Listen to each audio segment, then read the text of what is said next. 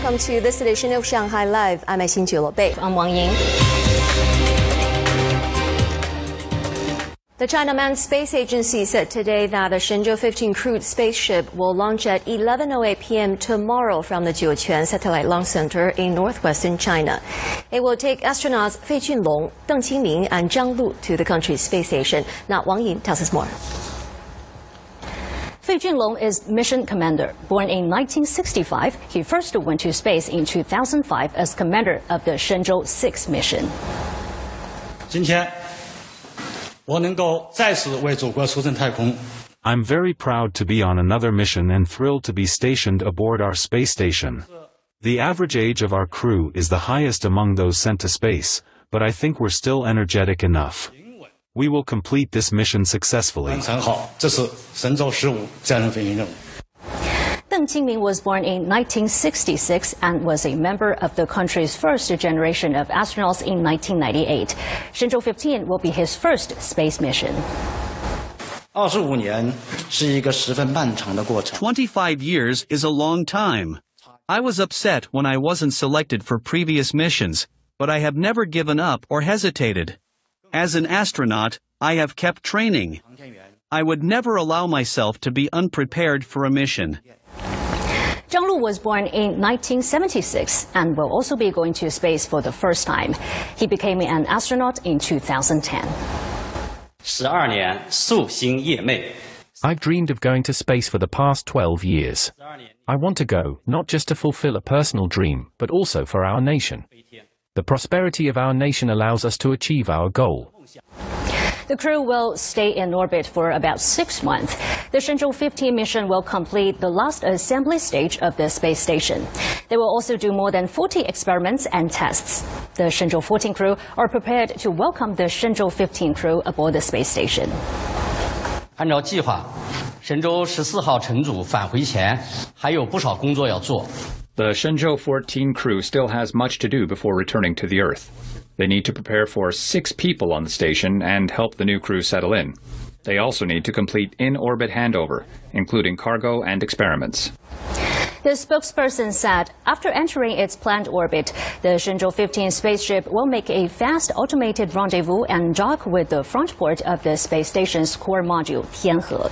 The space station will then be at its largest configuration with three modules and three spaceships. It will weigh nearly 100 tons.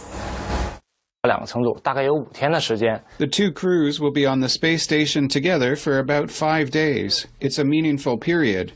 It will verify our original design for the space station to hold two crews in orbit for a short period and allow them to accomplish an in orbit handover. 呃，两个乘组呢可以完成在轨的交接。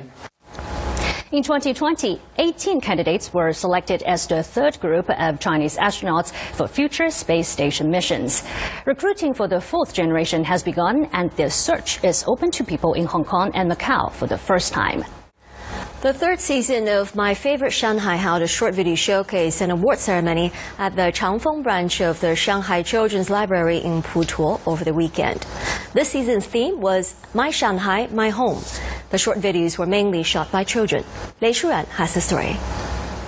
Many video entries from this year's selection demonstrated youngsters' observations and reflections on life in 2022. These videos recorded the new countryside, the coffee culture, art exhibitions, sports facilities, and even the futuristic Shanghai of tomorrow. I hope um, everybody will try try to learn more about Shanghai and love Shanghai even more. I also will love is next year they also will come. This year's ICS English language short video competition received more than 1,000 entries from over 100 local schools. More than 400 works were selected and exhibited on Shanghai Media Group's K News Video News app during the National Day holiday. Viewers cast 1 million votes in seven days. Based on an expert jury and votes from the public, 53 students won awards. 今年我们有九百个孩子 900 children from our school participated in this activity this year, and 15 of their projects have been posted online. I think this competition is very meaningful. It cultivates children's observation and perception of their lives. It is also an international event, and the judges are foreigners, so their comments on the videos open up a different way of thinking for our students and teachers.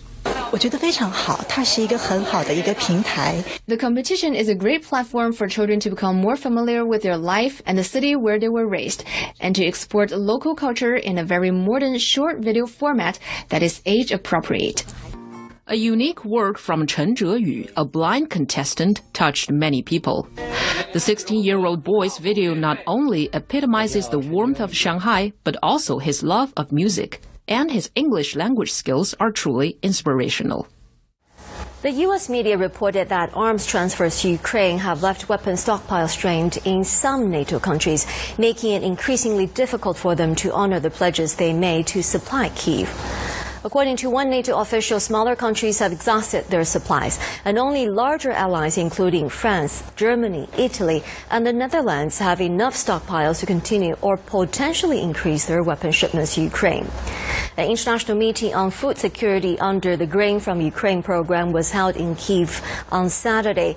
In his opening speech, Ukrainian President Volodymyr Zelensky said that the country plans to send at least 60 vessels from its ports by the end of next spring. Bye.